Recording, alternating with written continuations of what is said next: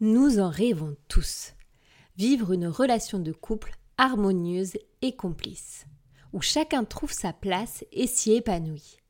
Mais ce rêve peut-il devenir réalité? En tout cas, c'est ce en quoi nous croyons. Et c'est ce que nous avons envie de partager avec vous dans notre livre Les 5 clés de l'amour durable. Nous vous y livrons nos clés pour vivre au quotidien une relation vivante, équilibrée et sereine. Vous y trouverez des idées concrètes, des pistes de réflexion et d'action, mais aussi des questions à vous poser ensemble pour établir vos propres clés de longévité. Les 5 clés de l'amour durable est disponible dans toutes les bonnes librairies et bien sûr sur saveyourlovedates.fr à vous offrir ou à offrir à ceux que vous aimez.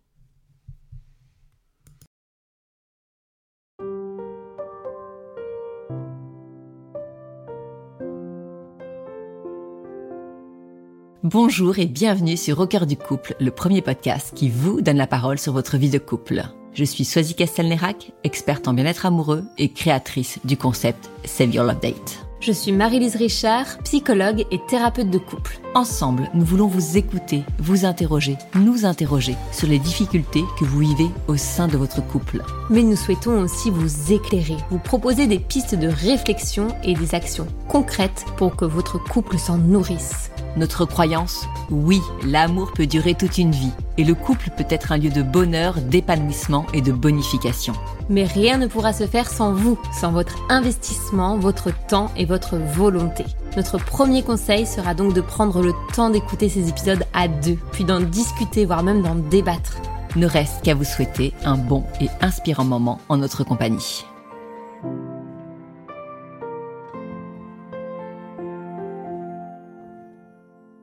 On ne nous arrête plus. Céline, Laura et moi, alias les audacieuses, vous proposons déjà le troisième épisode de notre série sur l'audace.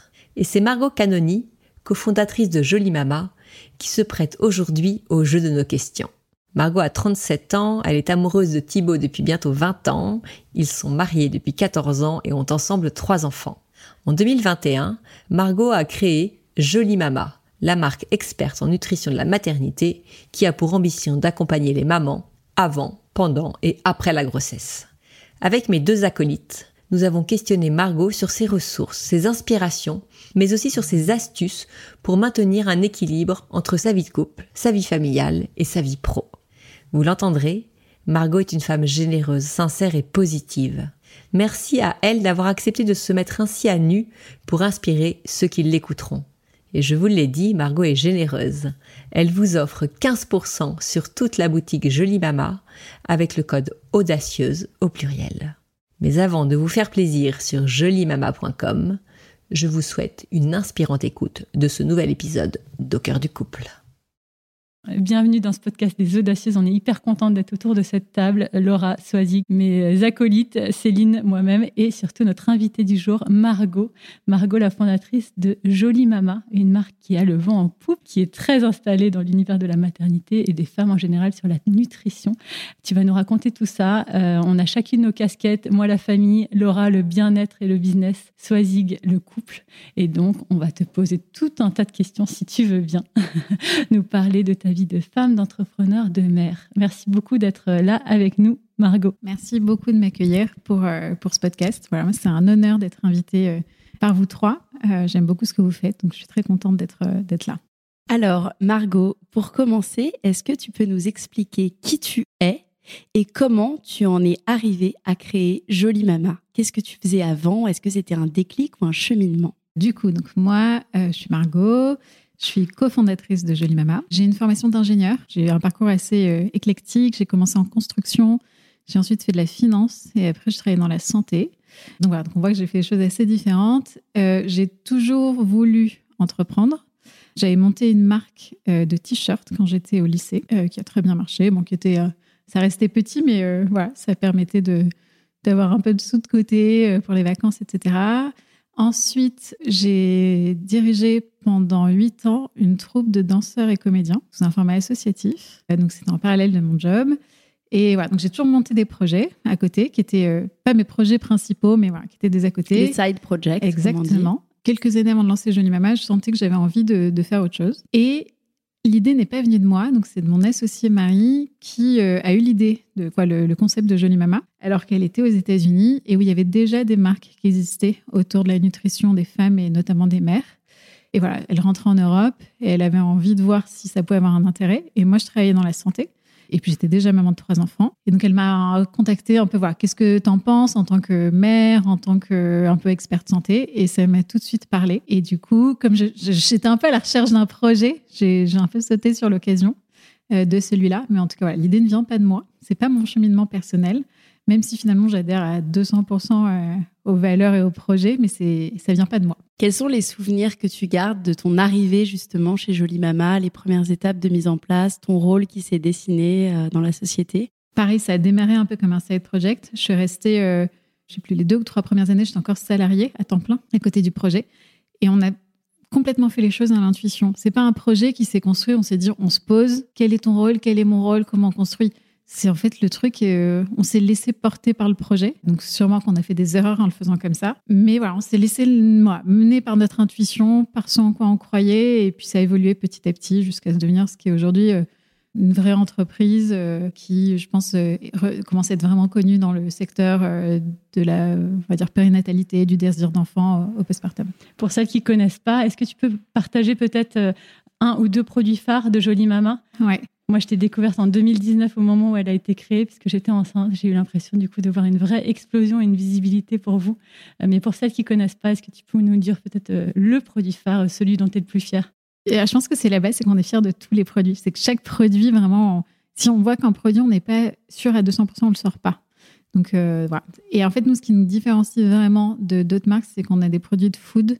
Donc ce sont des produits qui sont à la fois gourmands, qu'on intègre dans son quotidien et en plus qui comprennent des nutriments. Donc l'équivalent en gros d'un produit food et d'un produit euh, complément alimentaire. Et celui dont je suis le plus fière, je pense que c'est la pâte à tartiner enrichie en DHA, qui a un succès, qui, marche super bien et ça montre vraiment qu'on peut faire du gourmand, du sain et un enrichissement et donc vraiment euh, consommer euh, différemment au quotidien. Margot, tu l'as précisé euh, en introduction, là tu es maman de trois enfants, euh, tu es aussi à la tête de cette boîte. Je pense que pour beaucoup de femmes, ça peut parler de savoir comment euh, tu organises ta vie, comment tu gères cet équilibre entre les deux. Ça peut être un vrai challenge. Est-ce que, bah, dis-nous tout. ouais. Alors déjà, j'ai mis beaucoup de temps à trouver un équilibre. Je pense que, et puis chacun a son équilibre. Donc les conseils que je vais donner, je pense que c'est les miens, mais c'est voilà, ça marche pas forcément pour tout le monde. C'est très difficile, je trouve, quand on est entrepreneur, d'arriver à se fixer des limites parce qu'on peut toujours travailler plus et se rendre compte que c'est un impact. Plus on travaille, plus quand même globalement on voit des résultats. Donc moi j'ai mis du temps à comprendre que, voilà, que c'était un peu une fuite en avant et qu'il fallait de toute façon s'imposer des, des contraintes, des limites. Moi, alors déjà, je travaille de chez moi, ce qui fait que je vois les enfants rentrer, euh, mes deux grands euh, le soir. Donc ça c'est euh, c'est chouette. T'as quel âge comme enfant? Alors, un qui va avoir 13, un qui a 10 ans et demi et un qui va avoir 7.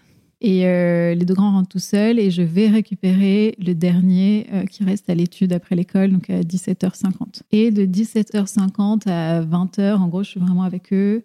Je regarde euh, les devoirs, c'est moi qui prépare le repas, je vérifie qu'il y a le mal. Alors, ils sont assez indépendants et autonomes, mais j'ai quand même un, un œil sur tout ce qui se passe. Et surtout, indépendamment de devoirs, je sais que chacun, j'essaie de, de leur poser des questions sur comment ça se passe la journée, indépendamment des trucs très précis d'école. C'est sentir s'il n'y a pas un truc, qui, je sais pas, qui a pu les chagriner ou des, relations avec leurs copains. Donc une présence du quotidien. Exactement. Mm. Et du coup, je trouve qu'on a instauré une relation de confiance qui est super chouette, que je, trouve que c'est vraiment appréciable, euh, où ils se sentent à l'aise de me dire euh, ce qui va pas ou voilà quelque chose qui peut les déranger. Et en fait, euh, plus ils grandissent, plus il y a quand même des petites questions, des, voilà, une remarque euh, qu'a fait un copain ou un prof, ou ouais, des choses qui peuvent les interpeller. Et je trouve que c'est intéressant de, pouvoir en parler euh, au quotidien. Et le fait d'être présente dès cet horaire-là, euh, en tout cas autour de 18 heures, ça a toujours été une priorité pour toi? Ah non, non, pas du tout.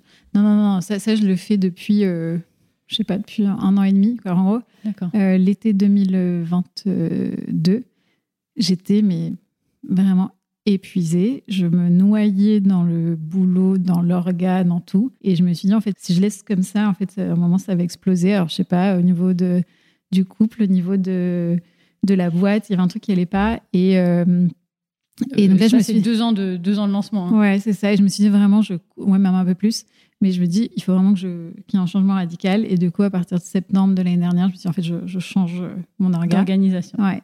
Euh, Avec une priorité du coup Priori- sur ouais, temps sur le- du temps avec les enfants, plus de vie sociale, parce que je l'avais complètement coupé pendant plusieurs années, euh, me remettre un peu au sport et, euh, et voilà, essayer d'intégrer euh, un rythme un peu plus sain qui, qui peut être tenu sur le long terme. Quoi. Alors, on va revenir euh, un petit peu en arrière, si tu veux bien. Euh, parce qu'on a parlé de la famille. Euh, moi, je voudrais revenir un peu à la, la construction de cette famille. Donc, sur ton couple, est-ce que tu peux nous dresser un, un rapide portrait de ton couple? Et après, j'aurai une autre question pour toi. Ok, donc on on s'est rencontrés, j'avais 17 ans, lui 18, donc ça fait assez longtemps, pendant nos études, assez classique euh, comme, euh, comme rencontre. Et on s'est mariés quand on avait 24 ans, donc 6 ans en gros après. On est euh, tous les deux ingénieurs, donc on a un peu le même background, Euh, pas du tout, du tout les mêmes personnalités. Et je pense que c'est une force. Et voilà, peut-être que tu as d'autres questions du coup. Ouais, c'était pour qu'on ait une idée, tu vois, pour qu'on se fasse euh, une image. Je trouve que c'est important après quand on parle de- du couple. Et quelle a été la place justement de ton mari, de ton couple dans cette de dans cette aventure? Est-ce que euh, il a été partie prenante? Est-ce qu'il a été conseillé? Est-ce que c'était plutôt un rôle de hum, tu vois un peu de, soupape Euh, Est-ce que tu prends ton couple comme un- une zone de décompression Tu vois quel rôle tu attribues à ton couple et à ton mari dans ton aventure entrepreneuriale? Il a eu en fait le même rôle dans l'aventure entrepreneuriale que ce qu'il a dans la vie de tous les jours. C'est un, peu un pilier, c'est quelqu'un qui est très constant dans ses humeurs, dans, sa façon d'être. Et euh, donc pour moi, c'est très précieux parce que moi, je tombe plutôt des up and down, d'avoir quelqu'un où ouais, toujours, on sait qu'il est là, on sait qu'il est, il est toujours pareil. Alors, il n'a pas voulu s'immiscer parce qu'il savait que c'était un peu mon projet. Mais si je le sollicite euh, pour, euh, pour des questions, euh, il va être là. Mais il n'est pas, pas dans le projet comme peuvent l'être d'autres partenaires. En revanche, quand je suis pas bien, quand tout ça, voilà, il, il m'aide. Mais c'est vrai que moi, j'essaye de. On parle assez peu de la boîte en fait quand on est tous les deux, parce qu'en fait, je sais pas, on en parle déjà tellement toute la journée. Fulus, euh, ben, quand on a une marque digitale, les réseaux sociaux, le soir, le week-end, c'est que j'ai envie de lui parler d'autre chose, quoi. Qu'on se parle d'autre chose. Et d'ailleurs, lui aussi me parle assez peu euh, de sa boîte. C'est vraiment quand euh, quand il y a un sujet particulier où on a du mal à le gérer. Mais dans le quotidien, euh, voilà, c'est quelque Donc, chose qui reste un Tu peu vis chacun de plus côté. euh, ton couple comme un, j'ai l'impression comme un sas de décompression plutôt que comme un conseiller euh, Ouais. à part entière de ta. Oui, après, de temps de en temps, boîte. quand même, tu vois. Ouais. euh, mais c'est normal, je pense que quand tu as des grandes décisions de ta vie à prendre, forcément, t'en parles en couple, quoi qu'il arrive. Mm. Mais non, effectivement, je- je- je- j'essaye un peu de séparer euh, les choses au quotidien. Si on repart un petit peu de, la marque Jolie Mama, Jolie Mama, c'est une marque qui propose des compléments alimentaires et des snacks pour la santé des mamans et de leurs bébés. C'est assez innovant finalement. Il n'y a pas beaucoup de marques qui proposent ce type de produit qui dénote complètement. Est-ce que tu pourrais me parler finalement de dans quoi cette marque est audacieuse? En toute transparence, il y a des marques similaires euh, aux États-Unis, en Australie. En France, quand on a lancé, il y avait, il y avait rien qui existait. Et encore aujourd'hui, il y a peut-être des marques qui sont concurrentes sur un ou deux produits, mais on n'a pas de marque qui est vraiment concurrente sur l'ensemble. Et, euh, ouais, donc ça a été un gros pari quand même de, de se lancer là-dessus. Pour nous, aucune de nous deux n'était euh, ingénieur agronome. On n'avait aucune notion sur la production. Donc il a fallu vraiment se lancer sur un, sur un nouveau marché, euh, sur en plus un nouveau. En gros, on a développé un nouveau process pour euh, produire nos premiers produits qui étaient les snacks. Parce que la façon dont sont faits euh, des snacks, quoi, des, des barres de céréales euh, habituellement, tue les vitamines euh, qu'on aurait insérées dedans. Donc on a dû développer un nouveau process. Au début, tout le monde nous disait mais c'est pas possible. Et en fait, on, a, on s'est un peu acharné. C'était vraiment nouveau marché, nouveau processus de fabrication. Et nous, on n'y connaissait rien. Euh, moi, du digital, ça me parlait pas du tout. Je n'utilisais même pas Instagram à titre perso. Quoi. Je savais Ah pas oui. qu'on pouvait suivre des marques. Je croyais que c'était juste. Quoi, j'avais mes sœurs, euh, mais ma famille, mes potes, mais je- voilà. Donc j'étais vraiment, euh, je partais de zéro. Donc voilà, vraiment très nouveau pour euh, pour nous. On parle d'audace, donc forcément, par rapport à la transmission de cette audace, est-ce que tu as une clé sur comment permettre à nos enfants d'oser, de leur laisser pousser les ailes? Est-ce qu'il y a quelque chose dans ta vie de famille que tu as envie de nous partager qui, qui permette ça? J'essaie de créer voilà, un climat de confiance et d'ouverture d'esprit à mes enfants pour leur montrer euh, que bon, ils, sont, ils peuvent faire ce qu'ils veulent. Et après, dans audace, pour moi, alors il y a deux notions, mais peut-être que c'est que moi, c'est pas, pas le, le collectif, c'est qu'il y a la notion un peu de, danger, de faire des choses euh, un peu dangereuses. C'est pas forcément ce que je pousse plus chez mes enfants, en tout cas, puis même dans ma vie personnelle. En revanche, le côté de changer ses habitudes et de pas rester enfermé dans des cases, ça, c'est j'essaye vraiment de leur, euh, en tout cas, de leur montrer qu'ils sont libres de pouvoir euh, Alors, à leur échelle, c'est euh, choisir leurs activités. J'en ai un qui, m'a demandé de faire du hip-hop et j'étais hyper contente. Alors que l'aîné, pas du tout comme ça, de, de, de le laisser faire, qui fait beaucoup de dessins. C'est plus leur, leur dire qu'ils se mettent pas de, pas de contraintes particulières. Voilà. Après, j'ai pas été confrontée à un événement particulier, donc euh, je saurais pas trop de quoi parler. Peut-être que ça va venir en continuant de, de discuter, mais euh, ouais, j'ai pas d'éléments particuliers. Et euh, il y a une question dans mon podcast que j'aime beaucoup poser, qui est quand même les, les joies et les galères de maman.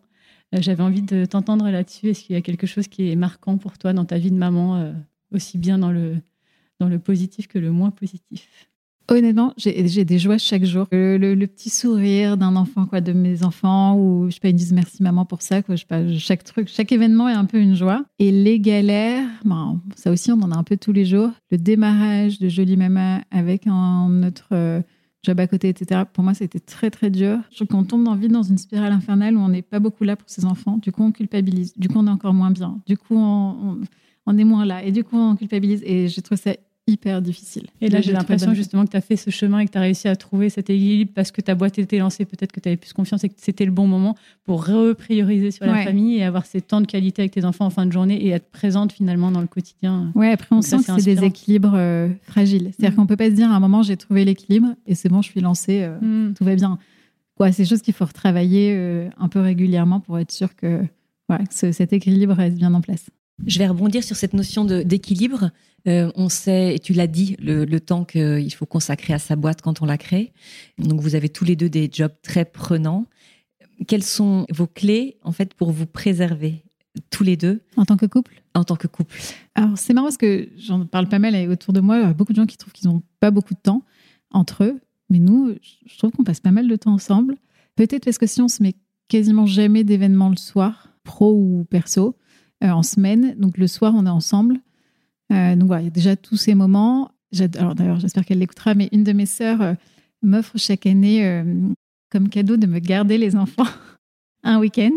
Meilleur cadeau. Euh, exactement. Et du coup, euh, voilà, donc c'est un peu le rituel. euh, on a un week-end euh, à deux. Pauline, qui a aussi été interviewée, disait que finalement aussi dans les moments en famille qu'on a à cinq, j'ai l'impression qu'on on a, voilà, on crée quelque chose aussi à deux euh, à travers ça. J'ai l'impression qu'on a réussi à trouver euh, une organisation qui permet quand même d'avoir du temps à. Et est-ce que tu dirais qu'aujourd'hui, dans votre organisation de vie, dans votre planning, votre couple est une priorité? Non, j'aurais du mal à quand même à dire ça. Je pense que, en tout cas, il en souffre pas aujourd'hui, mais je pense pas que ce soit la priorité. Je pense que c'est quand même très orienté sur Sans les être enfants. la priorité, est-ce que c'est une priorité? Est-ce que quand euh, vous faites, euh, je sais pas si le dimanche soir, vous faites le planning de la semaine, est-ce que vous avez cette idée en disant, euh, nous deux, c'est quand en fait euh, On n'en parle pas. Ça devient. Mais je pense que c'est parce que ça nous pèse pas. Quoi, tu vois, on se dit pas il y a pas assez. Mais non, c'est des choses qu'on planifie pas. Mais euh, tu vois, on doit être. On est au moins quatre soirs par semaine tous les deux. Donc voilà. Oui. Après, Donc en parfois, fait, c'est naturel, ça Ouais. fait partie de votre, notre de, ouais, de votre façon de vivre en fait, Ouais, de votre exactement. rythme de vie, que votre couple ait sa place dans la semaine. exactement. Est-ce que tu, tu nous partagerais un ou deux, tu vois, une ou deux clés, un ou deux tips de votre amour, de, de, de comment vous préservez votre complicité, de, de ce qui vous fait rester connectés l'un à l'autre euh, au jour le jour? Mais honnêtement, c'est dur, c'est que c'est très naturel, tu vois. J'ai l'impression qu'on on s'est pas, on n'a pas mis en place de rituels, de choses. Et c'est marrant parce que j'ai, quoi, dans notre entourage, régulièrement, on dit, mais c'est fou, on dirait que, genre, vous venez de vous rencontrer. Tu sais, parfois on dit, ah, ça, ça, ça, ça diminue un peu. Bon, toi aussi, ça fait longtemps que tu es marié, mais au fil des années, je sais pas, j'ai l'impression qu'on a toujours le même truc.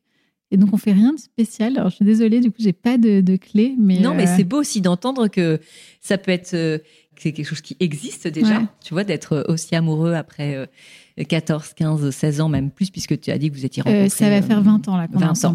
Donc euh, moi j'adore entendre ça évidemment et que en fait c'est vous n'êtes pas obligé de vous forcer ou de, Ouais. tu vois, de travailler le truc que c'est que c'est naturel en fait qu'il y a quelque chose comme ça entre Après, vous. c'est pas qui- parfait, hein, tu vois, je veux pas non, plus perdre un truc. évidemment. Mais honnêtement, je peux pas du tout. Non, non, mais il faut plaindre. pas avoir honte de dire Ouais, je suis heureuse dans bien. mon couple et ça marche bien et, euh, et voilà, de, ça fait 20 ans, mais on se regarde toujours avec autant de d'intensité et c'est possible, tu vois. Après, tu que- vois, il y avait quand même eu des moments, notamment après la naissance euh, du troisième, où tu vois, quand t'es vraiment épuisé et tout, je trouvais que là, c'était dur et, et ouais, c'était un peu, quoi, voilà, on avait quasiment pas de temps, parce que quand on a trois petits, voilà.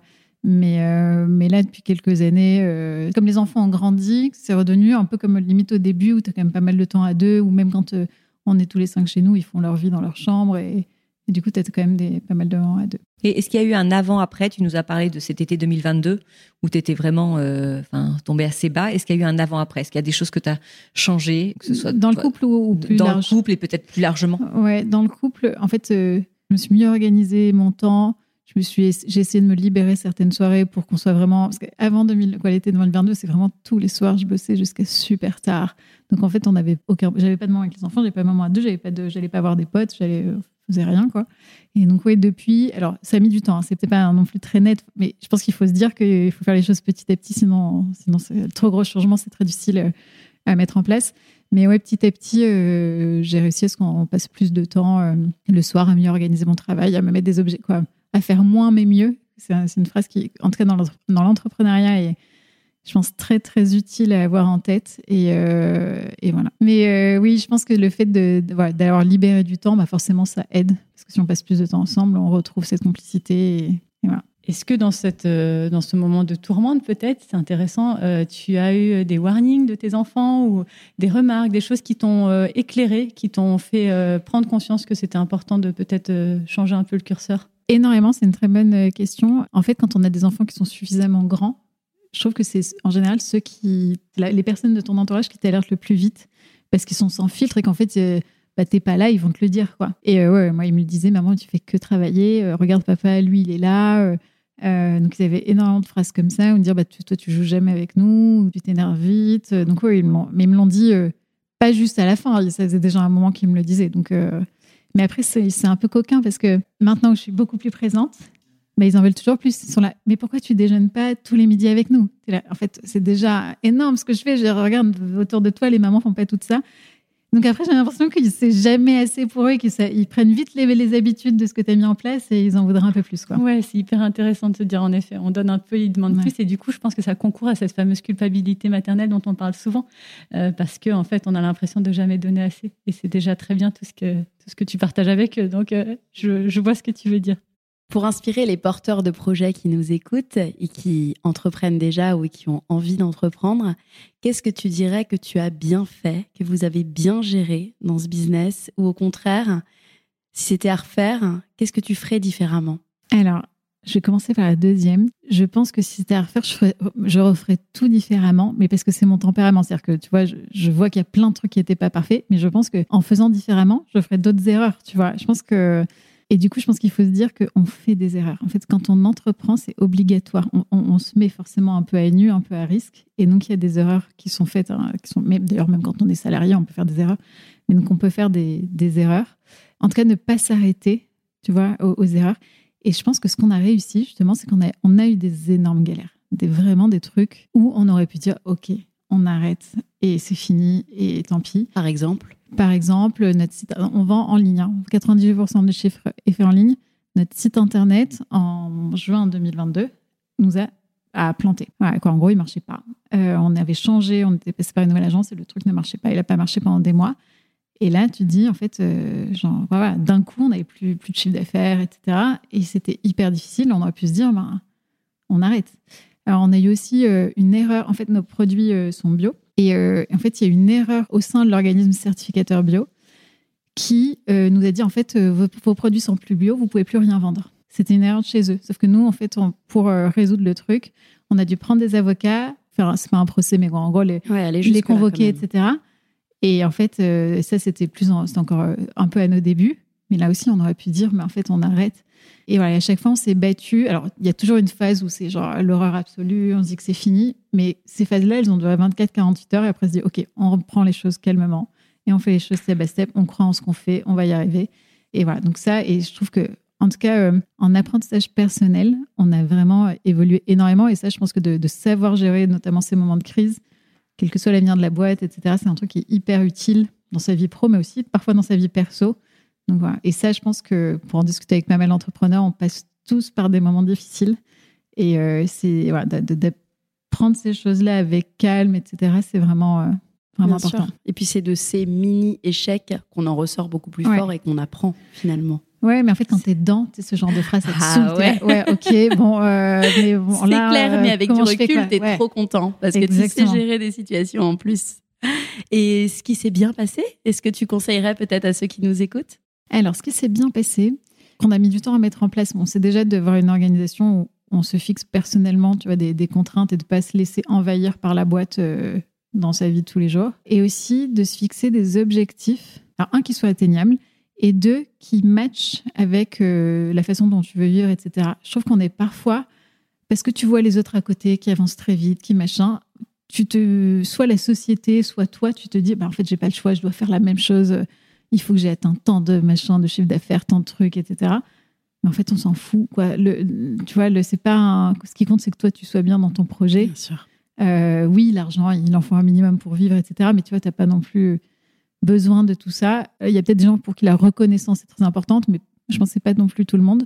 Mais du coup, pour moi, c'est de ne pas trop regarder ce qui se fait ailleurs et de se fixer des objectifs atteignables et qui correspondent à ce que toi, tu as envie de faire. Tout à fait. L'importance de se connaître aussi, aussi exactement. En, tant qu'entrepreneur. Avant de se quitter, est-ce que tu as un dernier petit mot à passer que tu auras envie de partager, à laisser euh, à tes enfants, à ton couple, pour les femmes qui nous écoutent? Euh, Non, euh, vivez au jour le jour, votre vie au maximum. je trouve que on pense souvent, tu sais, à genre, ah, et dans 10 ans, ah, mais mes enfants, j'ai hâte qu'ils aient tel âge et tout. Je trouve qu'il faut vraiment profiter du quotidien dans ses familles, avec son couple, et pas se dire toujours, ah, bah, je ferai ça dans, dans un an, dans six mois. Et pareil, dans sa boîte, d'essayer de trouver pour les entrepreneurs des satisfactions personnelles chaque jour et pas se dire, OK, bon, là, c'est galère pendant deux ans, mais après euh, ça, c'est je trouve qu'il faut, il faut profiter de chaque instant. Merci. Très belle philosophie. Je suis sûre que ça en inspirera plus d'une. Merci beaucoup. Merci à toi. Merci beaucoup à vous trois.